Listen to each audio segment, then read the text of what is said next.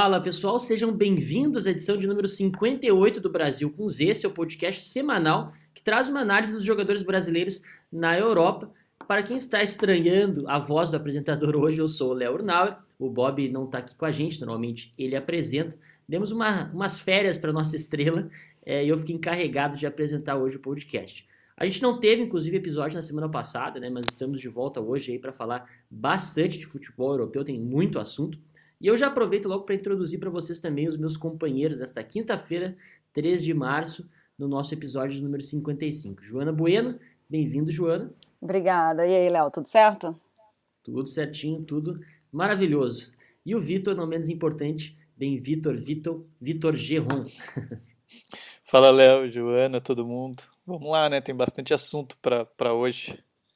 Olha, eu tava pensando aqui que o teu nome, Vitor, é, é um trava-língua, né? Falar cinco vezes seguidas Vitor Geron é, deve ser complicado. Muito R, né? Muito R. Eu gostei do bem Vitor. bem Vitor, é. Bem-vindo, Vitor. Né? Acho que esse foi o problema. Bom, gente, mas para a gente passar assim só de início para os principais assuntos que, que vai ser do nosso podcast, né, para a gente se organizar, já falar bastante do Thiago Silva, né, que foi muito bem no jogo é, contra o Lille pela Champions League, no jogo de tita das oitavas de final, e também na final da Carabao Cup, que o Liverpool acabou vencendo, mas o Thiago Silva teve uma atuação exuberante, salvou gol em cima da linha e tudo. Depois também falar um pouquinho do Renan Lodge, né, que tá voando, ele voltou aí a, a, a jogar bem, deu assistência pela Champions e depois marcou dois gols na vitória do, do Atlético de Madrid sobre o Celta de Vigo. E também, óbvio, falar de Bundesliga, isso porque vai ter no fim de semana aí o Bayern é, de Munique contra o Leverkusen no fim de semana e também tem uma promoção especial que a gente vai falar um pouquinho depois. Né? Então são aí um dos principais, são acho que os principais assuntos do nosso podcast. Depois a gente vai dar uma pincelada aí nos campeonatos nacionais aí do futebol europeu. Queria começar então perguntando para vocês, especialmente a Joana, que eu sei que gosta do Thiago Silva. É 37 anos e a gente está vendo talvez a melhor versão do Thiago Silva, não é isso mesmo? Cara, e é melhor, assim, eu gosto dele, eu gosto dele como, como jogador, eu adoro. Vou logo começar aqui antes que me pisem. Porque, aliás, a melhor versão dele é uma versão espetacular, né? Porque o cara sempre foi um monstro. Então, é, para ele estar tá agora, já na reta final da carreira dele, inclusive depois de ter saído do Paris Saint-Germain um pouco meio pelo, pela porta dos fundos, né? Assim, não porque culpa dele, mas o Paris Saint-Germain tratou ele muito mal na saída da no fim do contrato dele. Eu acho que é uma volta por cima e um esfrega na cara bonito que ele deu para o Paris Saint-Germain. Realmente, eu acho que pode ser a melhor versão do Thiago Silva. Thiago Silva que foi já destaque, né, em todos os clubes que ele passou, eu acho, Fluminense. É, Deixa eu te fazer uma Milan. pergunta provocativa, João, para te lá. interromper. Eu vi muita gente no Twitter falando o seguinte: a gente comenta de Paolo Maldini, Thiago Silva tá nessa mesma prateleira? Tá, tá sim. Eu acho ele um. Eu, eu, a gente chama ele de monstro, né? Eu acho ele um monstro, eu acho ele um excelente zagueiro. Teve algumas fases que ele não tava assim, né, comendo a bola como agora. Mas a minha questão com ele é aquele pênalti, é aquela disputa de pênaltis em 2014. A minha questão com ele é com a braçadeira de capitão. Aí eu acho que ele não é um capitão que. Eu não daria braçadeira para ele, nem no Chelsea, é, nem no Paris Saint-Germain, nem na seleção brasileira. Mas é um jogadoraço. Não tenho, Concorda, não Victor? tenho que criticar em relação ao futebol dele. Não, eu concordo. Eu só ia falar quando a, a Joana falou a minha questão com ele. É, eu achei que ela ia falar do, quando ele sobe com a mão muito alto na área. Assim. quando ele joga vôlei, né? Questão, né? Foram vários, né? Assim, é, eu acho que, de fato, assim, é, eu falei brincando, mas é, essa questão é, é, o, é o único ponto que a gente pode falar da carreira do Thiago Silva. Esses momentos, teve a disputa de pênalti. Aqueles lapsos, assim, que parece que ele dá um branco e faz uma besteira, mas é, é muito raro um jogador já em final de carreira, né? Tanto que esse pênalti até aconteceu de novo no é, recente, né? E daí ele lembraram que foi a terceira vez que ele fez assim. Tem vários zagueiros que fazem pênaltis bobos o tempo todo. É, ele tem isso mesmo de subir, né, protegendo com a mão e eventualmente é, marca o pênalti, mas é óbvio que ele não vai ficar marcado por isso, eu acho. É, na seleção brasileira é bem cruel, né? Porque se ele não, se ele jogar agora e o Brasil não for campeão, talvez ele fique realmente marcado como um zagueiro que não conquistou nada no Brasil. E isso tem um peso. Agora, se você pega a carreira dele, como a Jana bem falou na Europa, sim, é impressionante. É, jogos decisivos, jogos importantes, ele cresce, é um zagueiro muito confiável e de fato é, acho que a gente pode colocar ele nessa prateleira mais alta e tentar esquecer um pouco, né, esses erros que, que eventualmente ele comete. E ele, é, e ele é ídolo ainda, né? Ele vai encerrar a carreira dele como ídolo em duas ligas que costumam ter zagueiros de alto nível, né? Que é a Premier League e também a Série A italiana.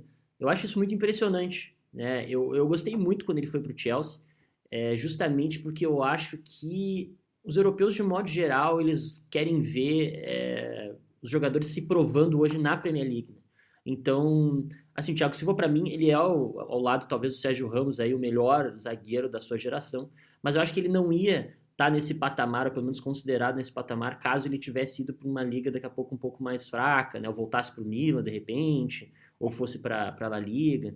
É, essa mudança, ele no Barça, né? Essa mudança para a Premier League, né? É, nem todo mundo estava muito confiante com isso, né? Porque a Premier League é um, um, futebol muito, muito físico, né? Muito corrido. Os jogadores em geral têm uma certa dificuldade para se adaptar na Premier League. Ainda mais o Thiago Silva tendo passado por outras ligas onde não se corre tanto, né? E não se é, o futebol não é tão rápido, apesar, né, na, na Liga Francesa é bem intenso, ele sabe bem disso, né, sendo zagueiro, mas eu acho que ele se adaptou muito bem, assim, você não viu, assim, o Thiago Silva na temporada passada, você não viu nenhuma diferença dele do Thiago Silva pro Paris Saint-Germain, é, nenhum problema de adaptação, ele simplesmente é, foi o Thiago Silva que a gente sempre viu. Então eu acho que também é mais uma coisa para a gente é, elogiar nele, né? Essa, essa capacidade de adaptação, de ter passado por diversas ligas que são difíceis, ter sido sempre um destaque no time. Então, aliás, vamos combinar, né? De zagueiro, o Brasil está muito bem servido nesse momento, né?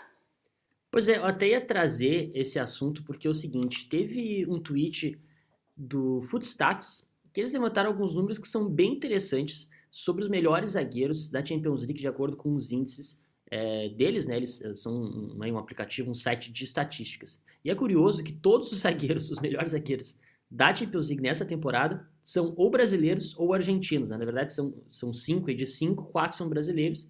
Marquinhos, Éder Militão e Thiago Silva que estão na seleção. O Diego Carlos, que também é convocado, mas aí não, não é uma presença certa, digamos aí, para a próxima Copa do Mundo e o Lisandro Martinez, do Ajax, argentino, que é o, o, o intruso aí nessa, nessa lista, né? Mas interessante pelo fato, até coloquei aqui para uma pergunta para né, vocês aí. Dá para dizer que o Brasil tem o melhor grupo de zagueiros do mundo?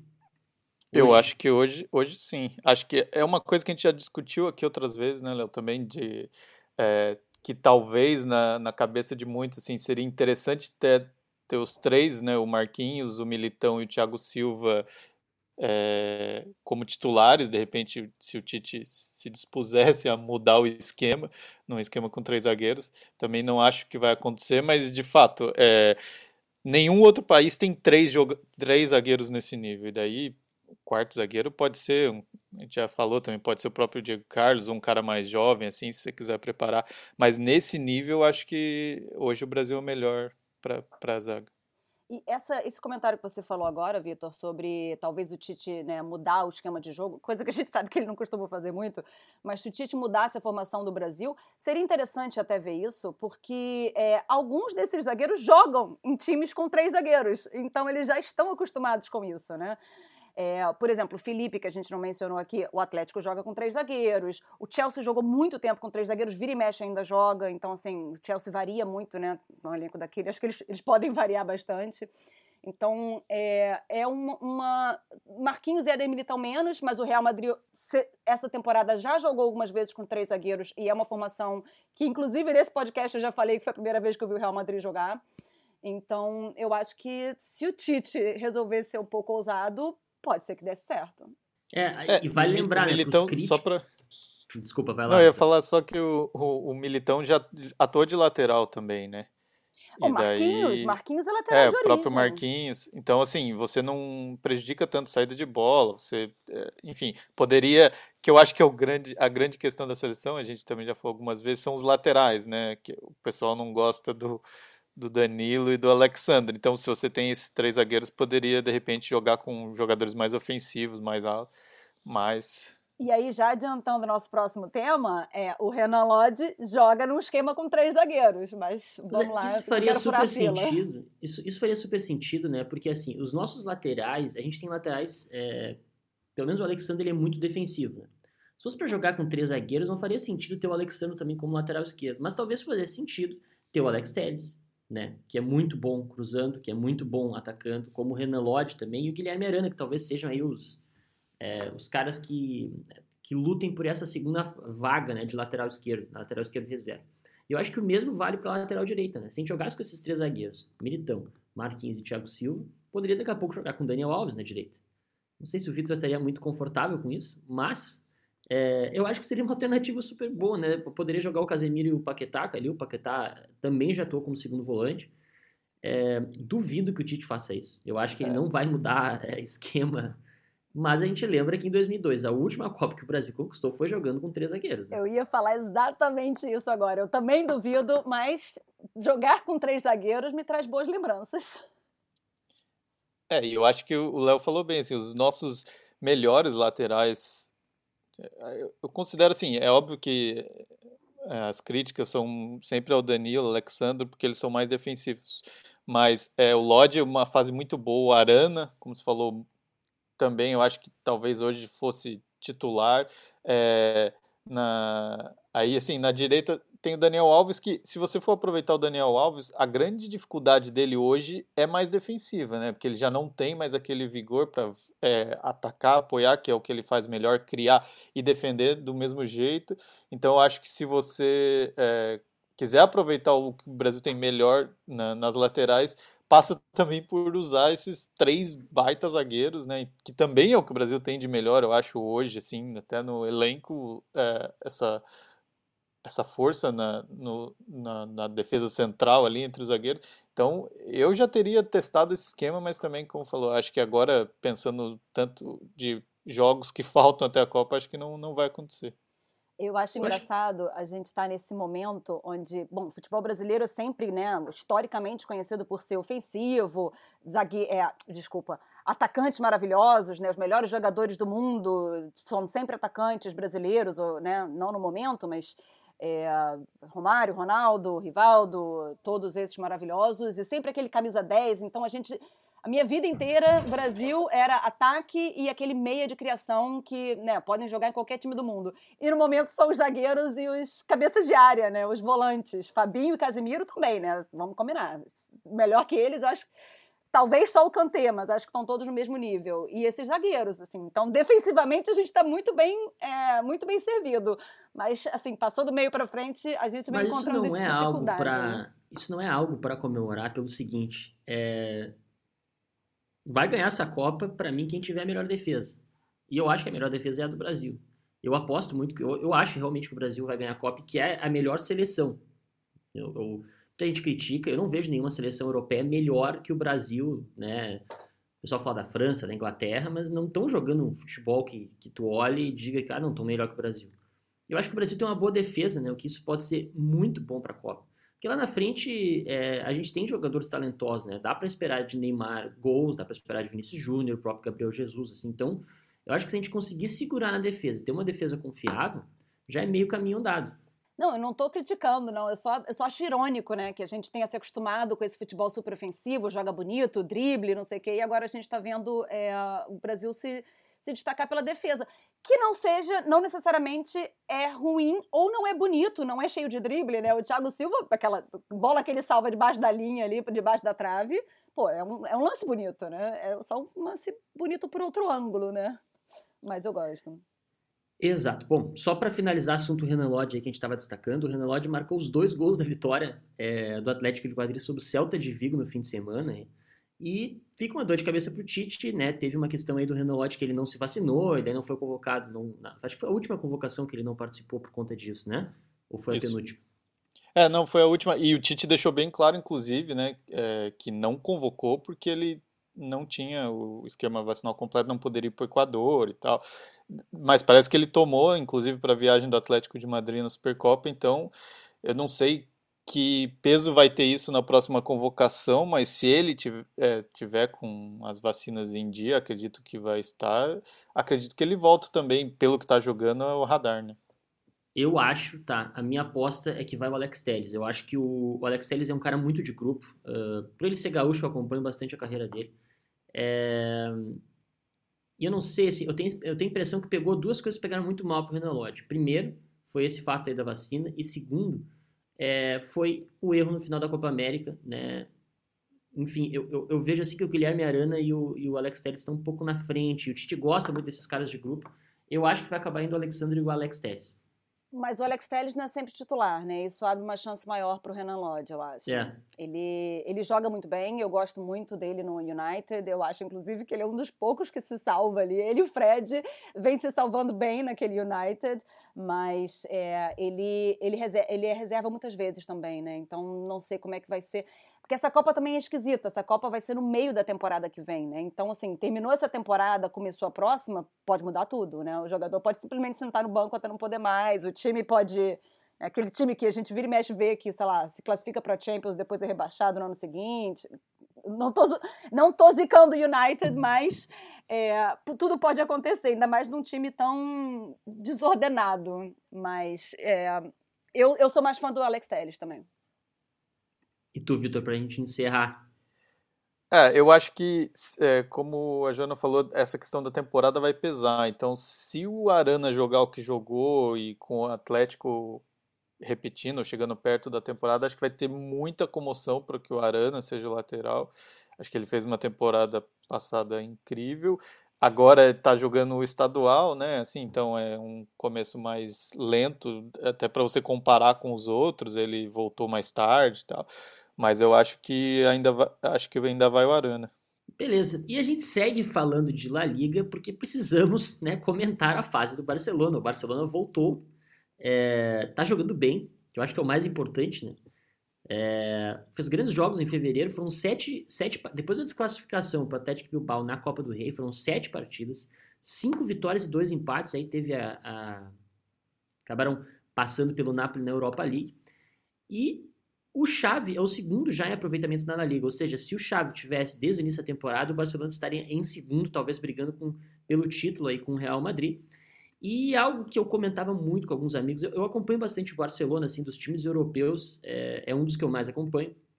E eu tenho muitos amigos que falavam, ó, oh, o, Barcelona vai virar um novo Milan, né, vai, vai, vai ficar aí um time médio da Europa, né, não, não criticando o Milan, não, mas é, o Milan sempre, é, na, nas décadas passadas, era tido aí como grande time e ultimamente não, não tem conseguido conquistar mais títulos. Nessa né? temporada aí até tá com chance de, de levantar o escudeto. Mas ao Barça, é, eu sempre falei que, que, a questão que era muito fundamental para o Barça se recuperar são esses jovens. Né? A gente fala de Pedro, Gavi, Ansu Fati, o Ronaldo Araújo, chegou o Ferran Torres agora, o De Jong também recuperou a boa fase. É, e dentro dessa espinha dorsal, com jogadores aí que chegaram para dar um pouco mais de fiscalidade, né, o caso do Aubameyang, né, do Adama Traoré principalmente, né, que tem jogado bem, o Xavi conseguiu dar uma cara nova pro time, tá jogando bem, tá vencendo, e daqui a pouco pode, né, fisgar uma Europa League. O que, vocês têm achado da, dessa nova fase aí dos culês? Eu acho um pouquinho injusto a gente estar tá colocando isso tudo na conta do Chave quando o Koeman não jogava com metade desse elenco, praticamente. Ele não tinha o Ferran Torres, não tinha o Traoré, não tinha o Aubameyang, não tinha atacante, porque o Agüero tinha acabado de sair com problema de coração. É, o Dembélé estava indo no departamento médico e a gente sabe que ele costuma ficar lá bastante tempo. Então eu acho que é um pouco injusto a gente dizer assim: ah, o Xavi consertou o Barcelona. É, na verdade, o Xavi contratou um monte de gente, não foi só ele, né? Foi a direção. Mas contratou uns, uns jogadores que estão fazendo a diferença.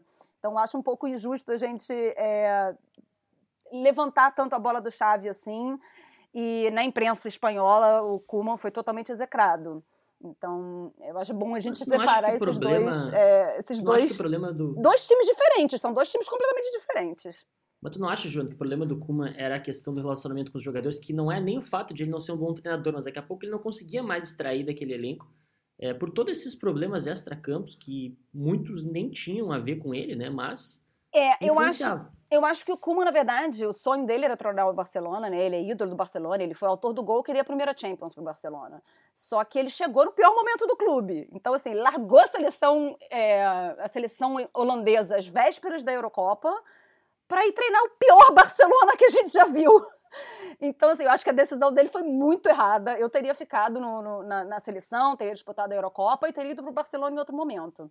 Mas o Barcelona não podia chamar o Xavi naquele momento ainda, o Xavi não tinha muita experiência, não tinha sido liberado, então eles acabaram indo com o Koeman.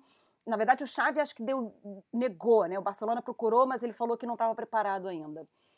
É, então eu acho que, na verdade, foram uma série de fatores, né? Não tem como você explicar aquele Barcelona horroroso só na conta de um técnico, ou na conta de um jogador, ou na conta de, sei lá, uma, uma, uma direção de clube desastrosa. Eu acho que são vários fatores. Mas realmente a fase é completamente oposta ao que a gente viu na primeira metade da temporada. E eu acho que tem muito a ver, mais do que com o Xavi, com os jogadores que ele está colocando em campo, com os reforços que o Barcelona teve. Aubameyang vem, já marcou mais gols pelo Barcelona do que ele marcou pelo Chelsea, pelo, Chelsea, pelo Arsenal essa temporada. Ou eu acho que ele igualou a marca. É, o Ferran Torres também vem jogando bem. É, e o De Jong, você falou, até se reencontrou, mas para mim a maior diferença é o Adama Traoré, porque é, eu acho ele um excelente ala, ele é extremamente forte, mas ele é muito veloz. Você acha que aquele cara daquele tamanho não vai ter a velocidade que ele tem? Ele é extremamente veloz, extremamente habilidoso, é formado nas categorias do Barcelona, então assim, a adaptação para ele não foi necessária, e é ele que vem fazendo a diferença nesse time do Barcelona. Eu, na minha opinião, é, mais do que o Xavi ou do que os outros reforços. Concorda, Vitor? Sim, é, eu ia só complementar, porque eu também acho que aquele momento do Coman no Barcelona era. Não vou dizer que era impossível, mas era muito difícil fazer um trabalho bom, até por tudo que estava rolando nos bastidores, é jogador tendo que reduzir salário, é, pós-saída de Messi, era, era muita coisa para você administrar fora também, então é difícil ter um resultado dentro. E, e é óbvio, assim, a, esse segundo momento, né, que daí já chega o Chave, já começa ah, vamos começar o trabalho de novo. O Barcelona já recontratando. Eu ia até destacar, né, Léo, que você é uma pessoa que sempre falou que o elenco do Barcelona se achava bom, é, tinha jovens de muito valor e, e isso, eh, de fato, assim, tem jogador de muito talento ali e soube trazer algumas peças, é como a Jana colocou. O ataque é outro, né? São três jogadores que não estavam no Barcelona há poucos meses. Então, assim, eu acho que tem um. É, é, uma, é uma coisa que talvez assim muita gente não esperasse que o Barcelona ainda nessa temporada desse resultado, mas o elenco tem qualidade, trouxe algumas peças importantes e, e já está no momento um pouco mais tranquilo, a gente pode dizer. Passou né, aquele é, o pior momento ali, aquele tsunami que acabou com tudo, saiu Messi e tal, do jogador ganhando é, valores ínfimos assim só para renovar. Então acho que agora o Barcelona começa a endireitar, provavelmente vai conseguir uma vaga na, na Champions do ano que vem e daí vai para uma segunda temporada mais tranquila. É, o Barça tá o Barça está em quarto lugar agora, só para o pessoal é, se situar, né? É, de repente pode abrir aí a tabela do Campeonato Espanhol, mas para quem não quiser abrir, tá, só estiver nos ouvindo, o Barça hoje está em quarto lugar com 45 pontos. Né? São quatro times que classificam para a Champions do ano que vem e está na luta ali com a Real Sociedade e com o Atlético de Madrid. O Vila Real também tá pertinho. O Betis está em terceiro com 46, seriam esses times aí que lutam por duas vagas, né? Vou deixar a Jona falar que ela estava com o dedo levantado ali. Era só porque eu queria voltar para o tema, encerrar o tema-chave Kuman. É, eu acho que é muito simbólico é, o, essa diferença entre o Chave e o Kuman, é o Luke de Jong. Porque quando o Kuman contratou o Luke de Jong, ele foi completamente execrado na imprensa. É, e realmente, o Luke de Jong é um bom atacante, ele é excelente cabeceador, mas ele não é um atacante para o Barcelona. Só que todos os jogos que ele jogou com o Xavi, ele fez gol. Então agora ninguém mais critica o Luke de Jong, porque ele tá jogando sob Xavi, ele tá jogando bem, o Barcelona tem um outro clima, é um, é um outro time, é um outro clima. Então eu acho que a, a mudança de tratamento dos fãs e da, da, imprensa e em geral em relação a como eles veem o Luke de Jong no Barcelona, por exemplo, para mim é, é simbólico da diferença entre o Xavi e, e o Koeman. É o mesmo jogador, que foi muito criticado, mas que agora vem fazendo gol até não poder mais, vem fazendo gol que salva o Barcelona, inclusive. Algumas dessas vitórias foram com gols dele no, no segundo tempo. Então, é, para a gente ver que não é exatamente o técnico, né? Como o Vitor falou, foram vários fatores. Então, é, eu acho que passar um tempo também de alguns desses fatores terem acontecido, como a saída do Messi, como jogadores que não podiam se inscrever porque tinham teto salarial, passado um tempo disso, a poeira baixando, também você consegue trabalhar melhor, né? Eu acho que os movimentos do Barcelona na janela eles foram muito acertados. Uma questão que eu falava antes do Messi sair, antes do Soares sair, é que o problema do Barcelona, o que a gente esperava do Barcelona nos últimos cinco anos, é que pelo menos tivesse ganhado mais uma Champions, né? Por ter o Messi, por ter Soares, por ter jogadores é, de tanto valor, né? Iniesta também ficou alguns anos, o, o Busquets é um, um grande primeiro volante, um dos melhores aí dos últimos anos também. Só que era sempre foi um elenco muito desequilibrado que faltava fisicalidade, né? É, eu acho muito lindo assim esse discurso da posse de bola, é, de jogadores que têm muito talento e técnica, mas o futebol hoje também é de muita intensidade, né? Não é à toa que os melhores times, é, se a gente for pegar os últimos anos, é Barcelona, desculpa, Manchester City, Bayern de Munique e Liverpool. São os times mais intensos da Europa. E sempre, sempre faltou isso para o Barcelona. Eu acho que esses, essa gurizada que está surgindo aí, que para mim é a melhor geração da história do Barcelona, eu falo isso com, com não propriedade, mas é, pelo menos fortes. a expectativa Não, eu realmente acho. Eu acho que se a gente olhar para a geração do Messi ali de 85, que é Messi, Fábricas e, e, e Piquet, é uma grande geração, mas se a gente olha para agora, tem Ansu Fati, Pedro, Gavi, o próprio Ronald Araújo aí, que tá, não foi formado em La Masia, mas também é da, da base, digamos assim, são grandes nomes, né? É, é, e caras que se tem uma expectativa de que a expectativa que tem sobre o Pedro é que ele realmente possa ser um novo Iniesta, né? O, o Gavi é a mesma coisa, né? Um novo Xavi, alguma coisa nesse sentido. Então, é, só que faltava para esses jogadores essa questão da fisicalidade também, né? São caras que não conseguiam pressionar tanto, não conseguiam dar um pouco de profundidade para a equipe. E daí veio o Adama Traoré, eu acho que tu falou muito bem, ele faz uma diferença muito grande para a equipe porque ele traz isso, ele traz a fisicalidade, ele traz é, é, um pouco mais é, de força, né? um pouco mais de equilíbrio para esse elenco, né? Também é o caso do Aubameyang e, e tudo mais. Não sei se vocês concordam com isso. Vocês acham que eu fui muito incisivo na minha opinião? Não, acho que acho que eu concordo. Eu até tinha falado, você já tinha destacado isso e é natural também que um, um elenco de tão tantos jogadores mais jovens e talentosos, é, eles precisam primeiro de tempo, né? Porque é, cada um vai evoluir de uma forma, mas eles é normal que o jogador ganhe experiência e, melhore. E também de um ambiente mais tranquilo, né? A gente está acostumado também a acompanhar o, o, futebol brasileiro e quanto jogador bom a gente viu queimar em, é, quando um clube estava numa situação crítica ou vivendo uma crise, daí você coloca o menino, ele erra, a torcida cai matando. Então, é, eu acho que é bem isso. A poeira baixou, o elenco tinha qualidade, os jovens agora a torcida entendeu o momento do, do, do, time também, acho que aceitou, né? Porque também não tinha muito o que fazer. E agora é, ficou mais tranquilo para esses jogadores também se desenvolverem. Como você falou, as, as, investidas no mercado foram pontuais, mas foram muito boas, né? Então qualificaram bem o elenco. Bom, para a gente fechar então o futebol espanhol, é, o Valência venceu o Atlético Bilbao e está na final da Copa do Rei, né? Uma Copa do Rei um pouco diferente, porque nenhum dos grandes, né? É, tá mais na competição, nem Atlético de Madrid, nem Barcelona e nem o Real Madrid. É, então o Valência já está na final e agora espera o vencedor do outro confronto que é Betis e Raio Valecano. O Betis ganhou a primeira partida e hoje é, os dois jogam, é, Betis e Raio Valecano, às 21 horas em Sevilha. Né? A minha aposta, inclusive, né, depois vocês fazem a aposta de vocês, é que o vencedor da Copa do Rei esse ano vai ser o Betis. Betis vem jogando muito bem, né? Na verdade, vem jogando muito bem. É, tá, aí, tá aí ameaçando uma vaga na Champions, né? Que pode ser que tire um time que, que costuma jogar Champions, né? No presente momento está sendo o Atlético de Madrid, que está fora, mas ainda tem muita temporada para rolar. Eu acho que seria interessante ver uma mudança dessas, assim, no, no campeonato espanhol, no futebol espanhol, e ver o Betis indo bem. O Betis é um time muito tradicional, é, e muito local da cidade, sabe? Então é interessante a gente acompanhar. O time que teve recentemente na segunda divisão, se não me engano, não foi tão recentemente, deve ter uns 10 anos, mas teve na segunda divisão, voltou para a primeira, voltou bem mal, foi ameaçado de rebaixamento diversas vezes, e aí tá agora brigando por uma vaga na Champions. É legal a gente conhecer esses, esses underdogs do futebol. O Betis tem um jogador que eu gosto muito, né, que quase vestiu a camisa do Liverpool, que foi o Fekir, né? Fekir foi campeão da Copa de 2018 com a França. É, ele chegou a fazer exames médicos no Liverpool, chegou a vestir a camisa, mas na hora do anúncio viram que ele tinha uma lesão não muito curada no joelho e acabaram desistindo do negócio. Mas é um cara de muito talento, né? Esse 10 clássico tem muita visão de jogo, eu gosto muito de ver ele jogar. Né? Ele acabou indo pro Betis, mas é, é um cara que eu achei que iria acabar depois dele. Ele foi formado no Lyon, que ia acabar indo para um, um clube maior, né?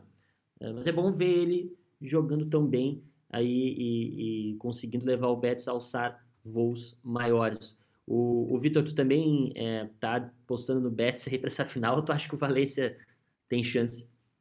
É, não, eu acho que o Betis é, nessa temporada, como vocês bem falaram, assim, seria até legal, né, o Betis terminar com o título, não deve ser campeão espanhol, né? O Real Madrid já abriu uma vantagem mais confortável. Então acho que é a minha torcida também que, que o Valência já ganhou mais, né? Eu acho é recente, assim, a gente pode dizer, pelo menos a nossa geração viu o Valência ganhar mais títulos. Então acho que seria legal o Betis levar essa.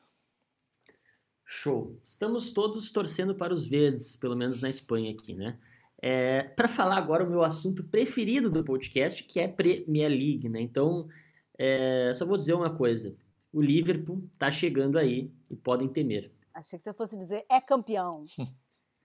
Vai ser. Já foi, foi campeão agora. Foi campeão, né? É, no último domingo da Carabao Cup, exatamente. Não é esse o título mas que acho você que vai quer. ser campeão de mais coisas. Esse é. não é o título que você estava de olho, mas é o primeiro que chegou, viu? Tá de bom tamanho já, por enquanto, não?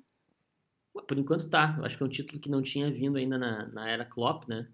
É... E acho que o Liverpool mereceu, assim. Eu não sei, o jogo foi super parelho, né? O Liverpool e Chelsea 0 a 0 depois é, aquela pataquada do Kepa, que aquilo ali é um, um negócio inacreditável, né? Eu, eu, não consigo entender como é que o, go... o melhor goleiro do mundo é sacado, né? Para jogar o outro nos pênaltis. O Kepa teve 11 chances para defender pênaltis, não pegou nenhum e ainda perdeu o último pênalti que deu o título para o livro. Gente, aí eu preciso é... fazer um parênteses. Não existe nenhum roteirista no mundo, não existe filme de Hollywood, Bollywood, do que seja, que consegue escrever os roteiros do futebol. No ano passado, dois anos atrás, o Kepa se recusou a sair para poder entrar um goleiro para pegar os gols, ficou e agora ele fez o contrário. Ele entrou e foi por causa dele que o Chelsea perdeu, porque ele entrou, ficou fazendo muita firula. Você via que o Keller ficava lá quietinho no canto esperando o cara chutar. O, o, o Kepa entrou provavelmente confiante que essa firula dele ia ser, sei lá, atrapalhador para quem estava chutando. Não foi, inclusive no pênalti do Van Dijk, ele ficou no cantinho e mesmo assim o Van Dijk chutou em cima dele, ele não pegou. E depois chutar aquele pênalti na lua. Cara, só histórias do futebol. É uma coisa que você, eu acho que se, sinceramente, assim, essas trocas de goleiro para pênalti é mais uma tentativa de você mexer com o psicológico ali do outro time, de ah, tá entrando um cara que é melhor. Só que nesse caso, eu acho que acabou tendo efeito contrário, né? Porque imagina, você entra no lugar do melhor goleiro do mundo para uma disputa de pênaltis numa final contra o Liverpool. Que tinha, Aí cê... inclusive, ganha, acabado de ganhar um torneio internacional nos pênaltis. Então, daí você não, não começa, não pega, não pega, igual falou, esse pênalti é muito bizarro até, né? Ele tá na no canto já, o Van Dijk chuta ali, ele não pega. Eu acho que vai começando a abalar e daí chega um momento que ele vai ter que decidir cobrando, né? Então assim, fala, cara, eu já não peguei nada agora, ainda tem que bater um pênalti, não é a especialidade dele. Foi um desastre, assim. Então acho que teve o efeito exatamente o contrário nesse, nessa situação mais bizarro que isso, só aquele gol anulado do Liverpool do Matip, né? Que eu, tô tentando entender até agora o que, que aconteceu. Eu passei o, o jogo inteiro falando isso, Léo. Falando, gente, isso não é impedimento, gritando. É, foi, eu achei bizarro, eu acho que foi um jogo muito parelho, mas olha, eu tenho convicção de que se o Mendy tivesse ficado, o, o Chelsea tinha sido campeão. Não é possível. Até o Kelleher, ele não foi mal durante a partida, ele fez, mas também não pegou nenhum pênalti, né? E a gente entende, é, para quem não entendeu o fato de o Alisson ter ficado no banco, não era lesão nem nada, é que o Keller ele jogou todos os jogos da Carabao Cup, né? Que é um, um torneio de menos expressão assim na Inglaterra, né? É, e por causa por conta disso ele é, jogou muito bem as semifinais, ele pegou pênalti, né? É, o Klopp deu a chance dele, dele ser titular na final, eu acho que foi algo bem legal, né? Para gerir o elenco, para mostrar que se tu, né, se tu vai bem, se tu mostra qualidade, que tu vai ganhar suas chances também, né? e o Alisson acabou ficando no banco. E o Keller deu essa sorte, mas no fim ele também não pegou nenhum pênalti, né? Acho que tá, ficou muito evidente assim a, a, a marca negativa do Kepa, né? Mas o importante é que o Liverpool é campeão, né, Léo? Exatamente. O importante é isso. E para a gente mudar de cara a boca para falar um pouco de Premier League, como a gente não teve episódio do Brasil com Z nas últimas semanas aí, a gente não falou da briga da Premier League que se acirrou bastante, né? O Manchester City é, tropeçou contra o Tottenham e o Liverpool emendou uma série de vitórias e conseguiu diminuir essa distância. O Liverpool estava com uma partida a menos contra o Leeds, venceu também de 6 a 0 uma goleada. É, até é importante frisar aí né, que, o, que o Marcelo Bielsa acabou sendo demitido no último fim de semana, uma, uma linda história lá do treinador do Leeds, mas que acabou se encerrando. E o Liverpool conseguiu aí ficar três pontos do City na luta pela Premier League. E tem jogo dos dois clubes, acho que é em abril, se eu não me engano, então vai ser uma reta final bem interessante da Premier League que se desenhava, pelo menos no início do ano, que o City ia ganhar é, com bastante antecedência, né? Então, para quem que vocês estão apostando? Vocês já sabem a minha opinião sobre isso, né? Eu estou apostando por, por, ter uma disputa, para mim já tá bom, porque são realmente, como você falou alguns minutos atrás, alguns dos melhores times do, do mundo nos últimos anos, né? O que jogam também talvez o futebol mais agradável de você assistir. É muito, é muito bom ver um jogo do, do Manchester City, do Liverpool, né? Óbvio que tem, vira e mexe tem uma peladinha, mas é, em geral são jogos muito, muito intensos, com muita qualidade. Então, é, é, no ano passado foi um pouco, acho que desproporcional a, a, diferença que o City abriu logo no início, mas o Liverpool vinha de algumas temporadas com muita intensidade ganhando títulos. Então deu uma cansada parece que está recuperando fôlego esse ano. Então, acho que se tiver disputa até o fim, eu estou satisfeita. É, eu tô nessa linha aí. E assim, é, o Léo falou bem, né? Ainda, a gente ainda vai ter esse confronto direto em abril. E, e tem um outro fator que eu acho que o ano, é, a temporada passada não acabou não influenciando tanto, mas é a Champions League, né? Então o impacto que isso tem é, numa eventual eliminação, ou se os times é, vão avançando e chegam até a final, por exemplo, e daí você começa, de repente, a. Principalmente no caso do City, né? Acho que o foco é, seria total, assim, é, em ganhar a Champions League, mas se o, a, o fato do Liverpool ter encostado, né, e ter esse confronto direto em abril, já na fase final ainda do campeonato, acho que vai ser bem interessante de ver. E os dois também jogam com o Manchester United, né? Então é mais um aí que pode ser o fiel da balança nesse equilíbrio aí do entre City e Liverpool na briga pelo título. Eu acho que a grande diferença do Liverpool, é, até notei isso para a gente comentar, é que finalmente parece que é, a direção do Liverpool, porque eu acredito que seja, seja algo que o Klopp já, já percebeu, né? Que o que faltava para o Liverpool conseguir ganhar mais títulos é ter um elenco mais qualificado, né? Porque na temporada anterior machucou o Van Dijk, tu não consegue colocar um cara que consiga manter, né, um, um mínimo assim de, de, desempenho da equipe.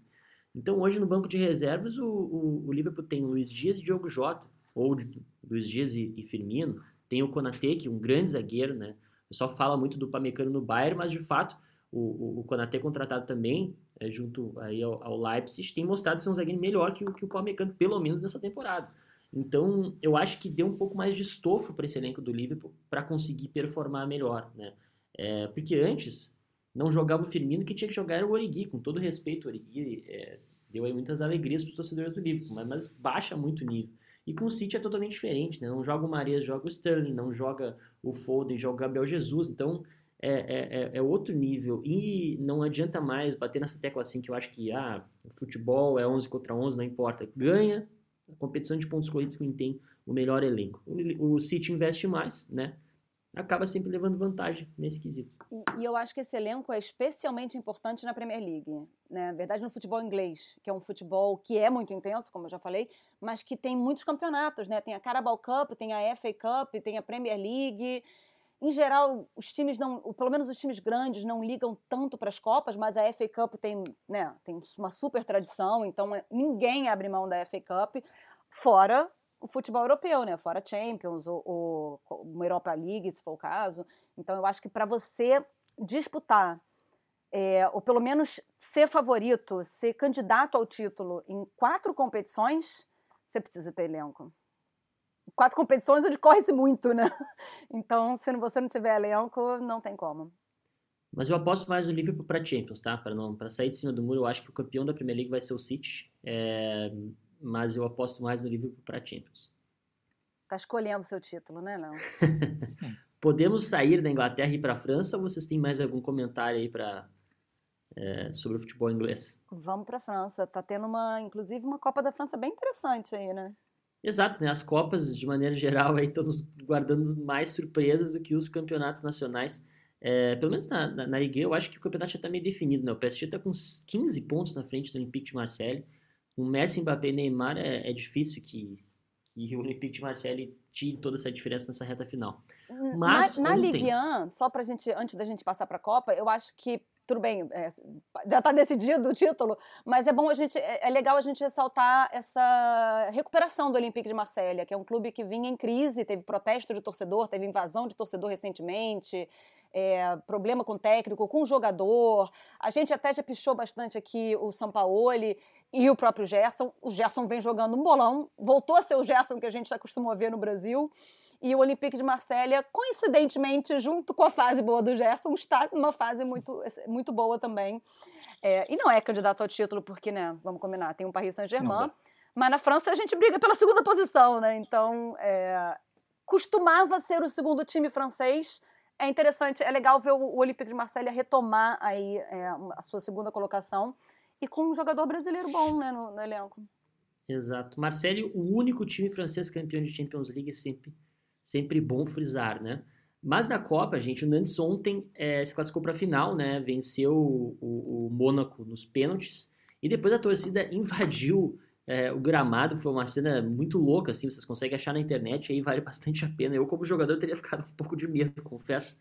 Mas fazia muito tempo, acho que foram 20 anos ou 22 anos que o, que o Nantes não chegava numa final. E agora vai enfrentar o Nice lá em maio, final da, da Copa da França, né? E o André Giroto é um brasileiro aí, zagueiro, um nome importante do Nantes, é super titular, né? É, enfrentou esses tempos aí o, o, PSG e jogou bem contra o Neymar. Né? O Neymar até reagiu, né? Porque a é. Liga deu uma provocada que ele anulou o Neymar, o Neymar reagiu rindo. É, de fato, faz uma, uma boa Copa, né? Uma boa temporada. E eu acho muito legal justamente isso, que como muito, por exemplo, o PSG ganhar a Copa da França, não muda nada, assim. E daí você chega, você vê a invasão de campo da torcida do Nantes, né? Você vê o peso que essa torcida dá para chegar numa final e acho que o, o Nice também, se não me engano, já faz mais de 20 anos que não, não conquista nada desse tipo. Então, assim, vai ser uma final bem legal, uma final de azarões, a gente pode dizer, apesar da boa temporada do Nice, né? A Jona falou do Olympique de Marseille, o Nice está em terceiro ali e faz uma, uma temporada boa, até brigando por Champions e, e tudo mais. Acho mais favorito, Mas, né? É. E, e, e, um outro aspecto legal do, do Nantes também é que viveu recente, né, aquele drama com a, do Emiliano Sala, que foi aquele acidente terrível. Então, assim, você vê o time voltar com, com essa força e chegar numa final de Copa é, é legal, mas de fato o Nice é, é favorito. O Nice a gente já falou aqui algumas vezes que é um time desses que tem um projeto, tem investimento, tem um, uma nova direção é, e um investimento mais sustentável, investindo em jovens jogadores, né? Uma coisa meio, meio Red Bull, talvez. Então, é um time que entrou para brigar na França, tá chegando para brigar. Talvez não vá brigar com o Paris Saint-Germain, ou pelo menos não vai brigar com o Paris Saint-Germain agora, mas é, vai tá entrando para ser um dos top times da França, né? Que a gente costuma dizer muito que é o Olympique de Marseille, o Lyon, o Mônaco. Então, é, eu estou achando bem interessante acompanhar esse Nice. É favorito, sim, eu acho favoritaço, inclusive. Mas a campanha do Nantes é bem legal. Essa história recente com o Emiliano Sala, quase foi rebaixado.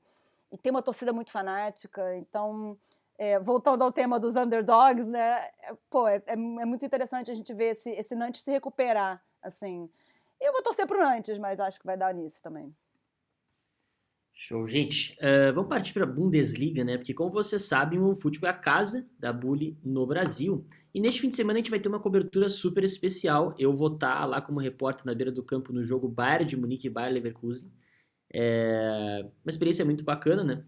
E essa partida também a gente vai ter uma promoção super especial né, a gente está ah, aí dando oportunidade de você ganhar uma camisa autografada ou do Bayern de Munique ou do Bayern Leverkusen, né? Então, para isso, tu tem que ir lá no perfil do OneFootball Brasil no TikTok, na nossa bio tem um link, clica nesse link aí e daí responde a pergunta quem é o melhor jogador do Bayern de Munique ou do Bayern Leverkusen e por quê. A melhor resposta para cada clube leva a sua devida camisa, né? Então, uma oportunidade única. Eu queria pegar essas camisas para mim, né? Mas a nossa chefe aí, Joana Bueno, não permitiu. Não, não, não, não. Então, a gente vai né, ter essa promoção.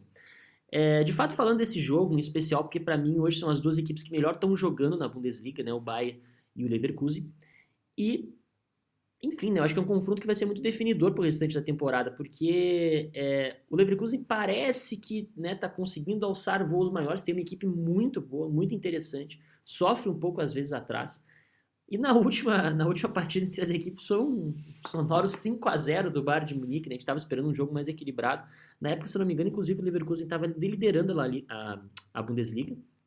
É, eu espero um jogo um pouco mais equilibrado para sábado, até porque o Bayern de Munique não vem na sua, na sua melhor fase, né? Tá acontecendo alguma coisa um pouco estranha é, ali. Né? Eu não sei se o Nagelsmann não tem algum problema com a diretoria, mas assim, eu não vejo o Bayern de Munique muito... É, acho que para a Bundesliga é difícil que aconteça aí uma tragédia de, de, de acabarem perdendo o título, né? Esse é o décimo em sequência. É, mas eu não estou achando esse Bayern tão redondo quanto a gente viu nos últimos tempos. Não sei se vocês concordam. Começa com o Vitor agora, que o Vitor é o que menos fala entre, entre nós três aqui, né, Joana? a gente fala não. demais, a gente acaba silenciando ele. Vai lá, Vitor. Não, eu acho também. É, é eu, tô, eu também estou bem curioso, assim, porque o Leverkusen evoluiu muito daquele último jogo para agora, né? Então, assim, cresceu no campeonato, tanto que hoje é, é o terceiro colocado e está com um ataque muito forte é, principalmente tem também um artilheiro, né, assim como o Bayern tem o Lewandowski, eles têm o Schick, mas tem o Wirtz jogando muito, tem é, Diaby jogando muito, então é um time muito ofensivo e muito legal de ver. Eu não sei como ele vai se comportar jogando é, na Allianz Arena contra o Bayern, assim, é óbvio que você toma um pouco mais de precaução e torce para não, não virar o que virou o outro jogo, né? O Bayern começar a empilhar gols, mas acho, eu também tenho expectativa de um jogo bem mais equilibrado.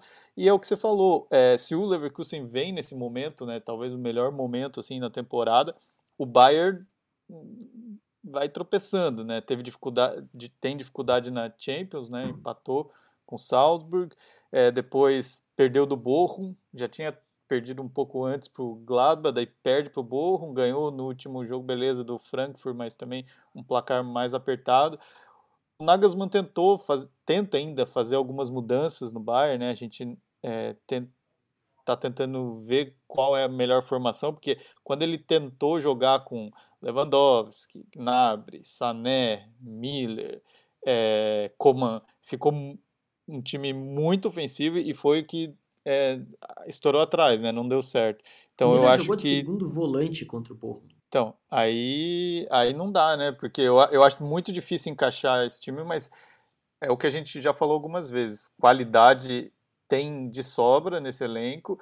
É, a Bundesliga também tem uma vantagem ali confortável para o Bayern, mas é, é daqueles principais jogos né, que a gente queria ver esse ano e, e o Léo também vai ter a oportunidade de ver de, de perto quem sabe até o Paulinho também, que é outro que, é, com essa série de lesões do, do, do, Leverkusen no ataque, ele entrou, entrou bem no, no último jogo, ainda não fez gol, mas pode ganhar novas oportunidades e para ele seria bom também, né? Aparecendo um jogo contra o Bayern, de repente jogando bem e fazendo gol.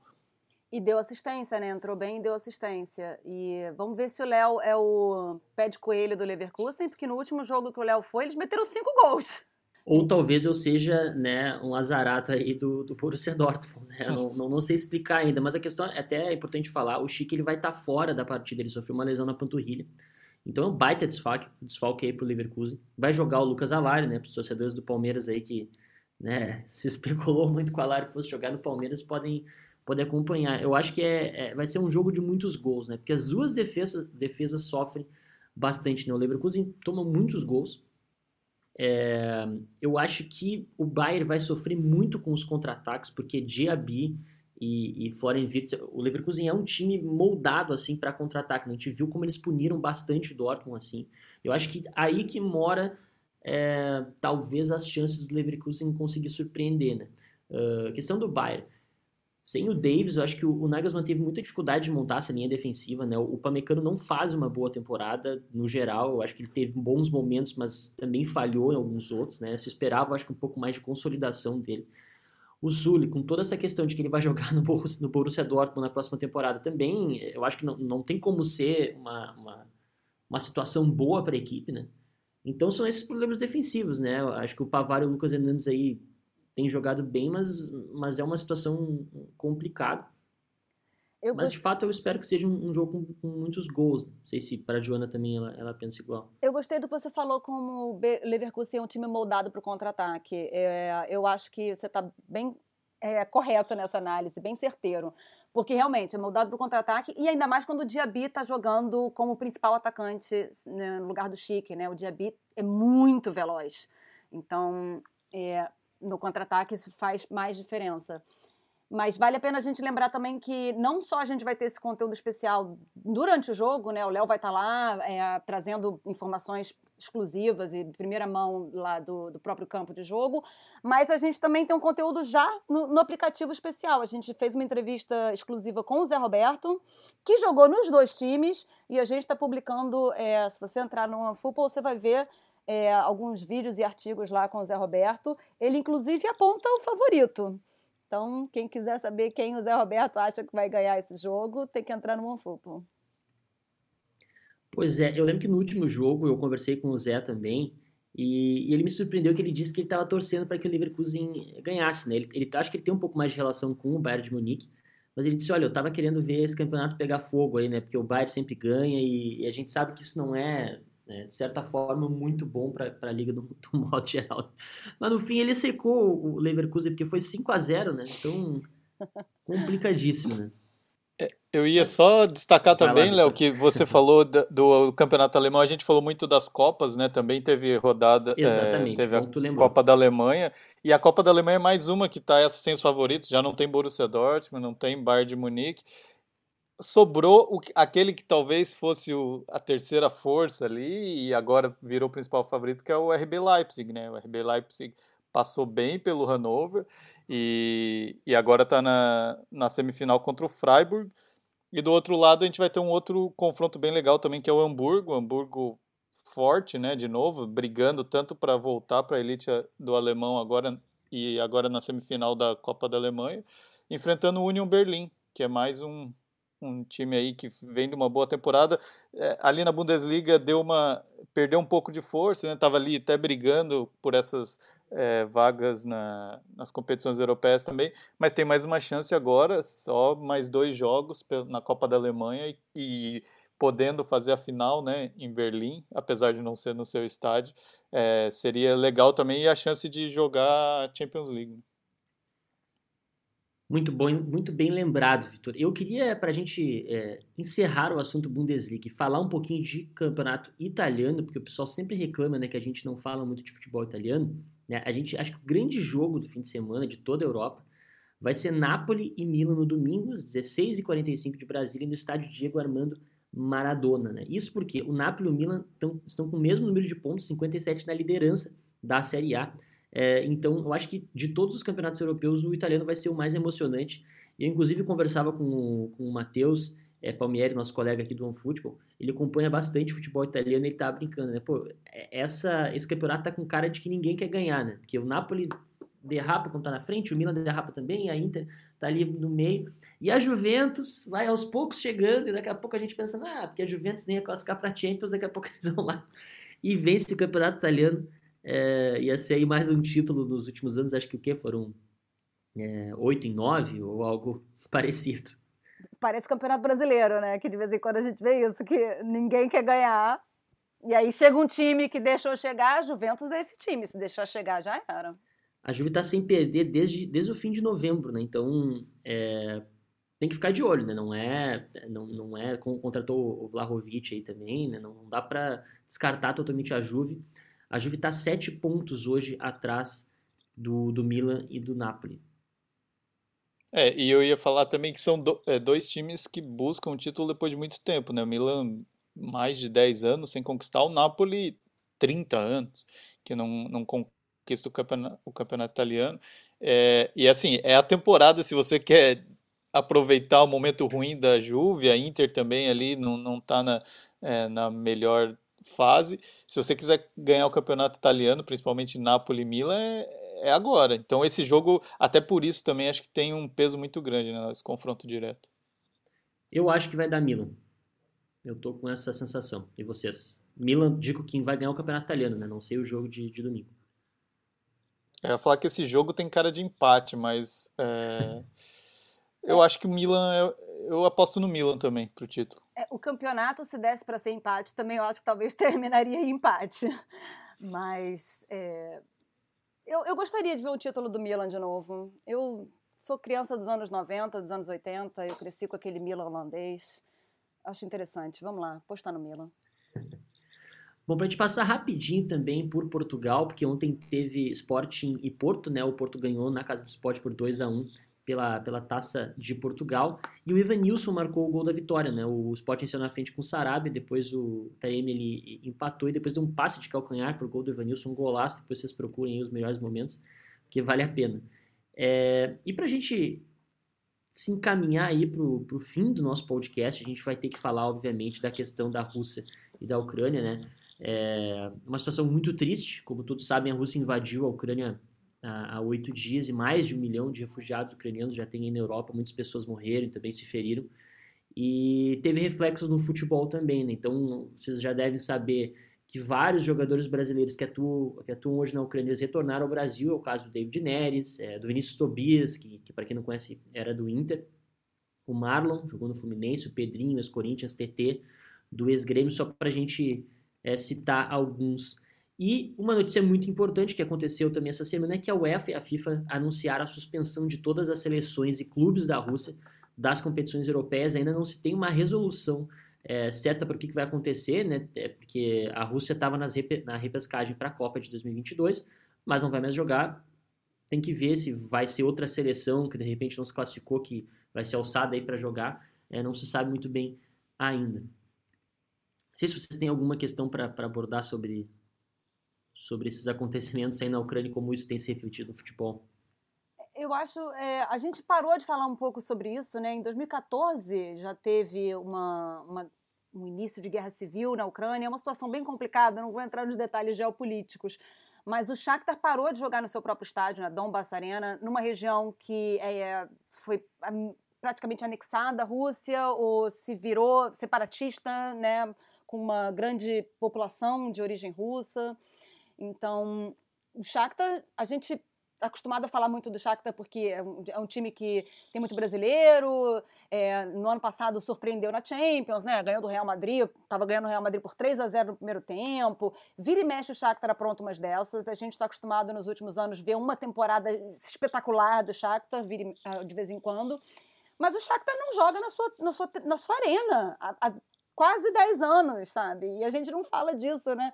Então agora a gente lembrou um pouco dessa desse dessa peculiaridade que assim, futebol bem ou mal continua, né? Quer dizer, a liga ucraniana foi cancelada nesse momento, né? Foi pausada, mas para a gente ver como esses acontecimentos impactam no futebol e refletem no futebol.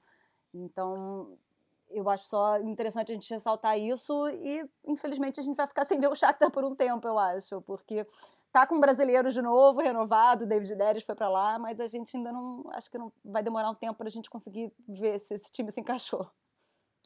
É, e eu, eu acho que assim a, a gente também tem que entender o impacto que isso vai ter até para depois, assim, porque primeiro tem esse momento, como o Léo colocou, esses jogadores não vão jogar, eles já estavam parados há um tempo, porque a Liga Ucraniana também para né, para o inverno, então ela teria voltado justamente é, um dia depois que a, a Rússia invadiu, então não, não, chegou, eles não jogaram esse ano ainda, só para todo mundo ter ideia, e, e o mercado europeu está fechado, né? Então até tem essa dúvida do que vai acontecer, eu acho que eles estão meio que esperando de repente entrar num acordo até para anunciar outras medidas, né, que como o Léo falou, é, é a suspensão da Rússia, dos clubes russos, mas se de repente houver ali um, um acordo de paz, eu acho que eles podem voltar ainda, ainda tem umas semanas até esses jogos. Eu dá a impressão que a FIFA e o UEFA estão esperando de repente uma resolução que coloque as coisas dessa forma.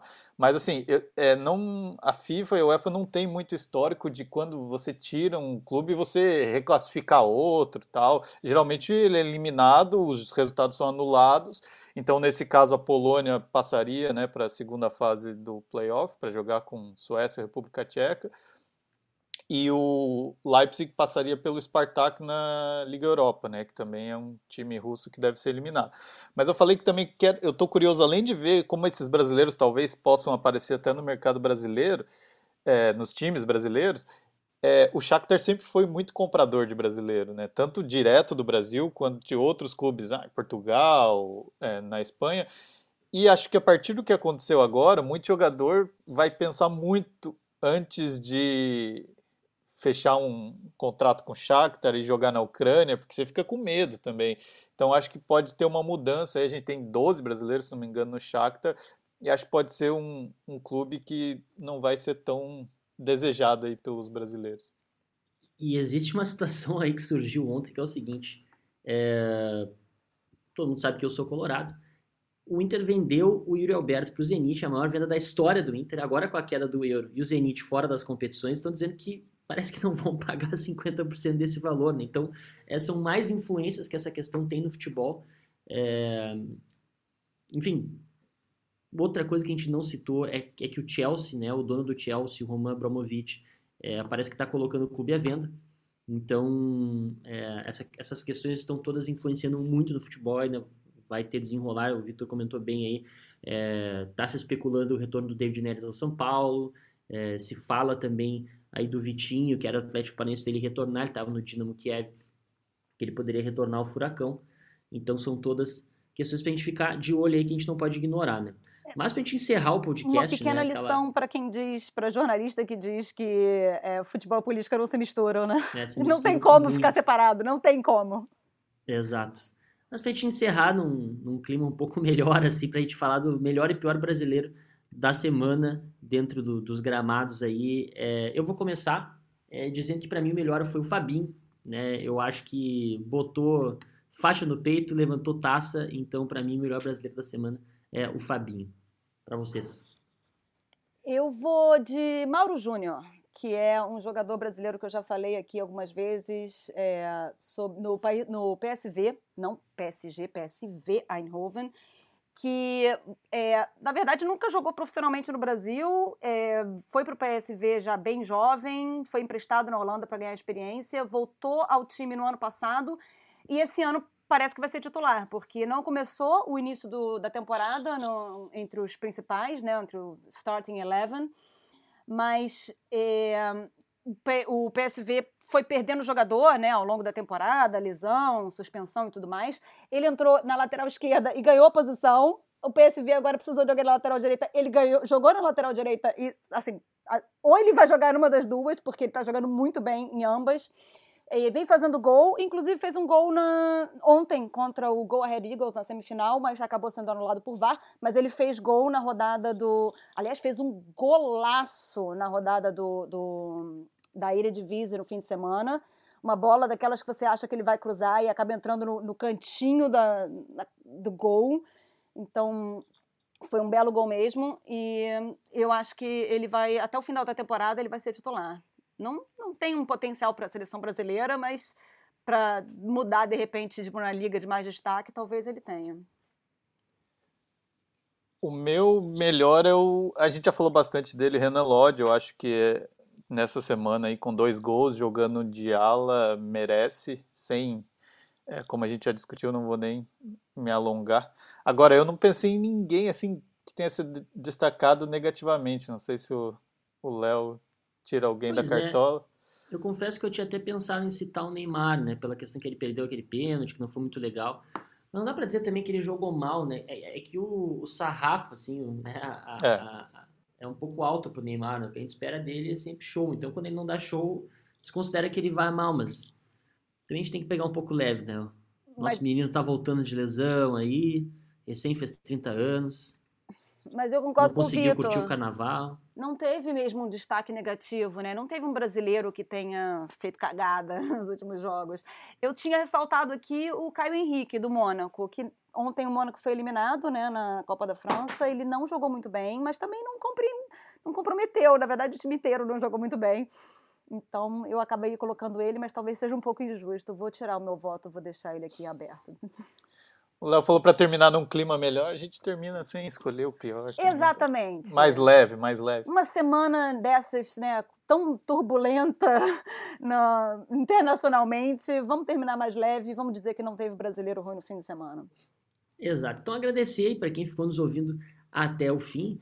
É, semana que vem tem mais Brasil com Z, a gente vai falar dos confrontos é, de volta da, da Champions League. Né? Vai ter o Real Madrid PSG, vai ter também Liverpool Inter e tal, outros jogos.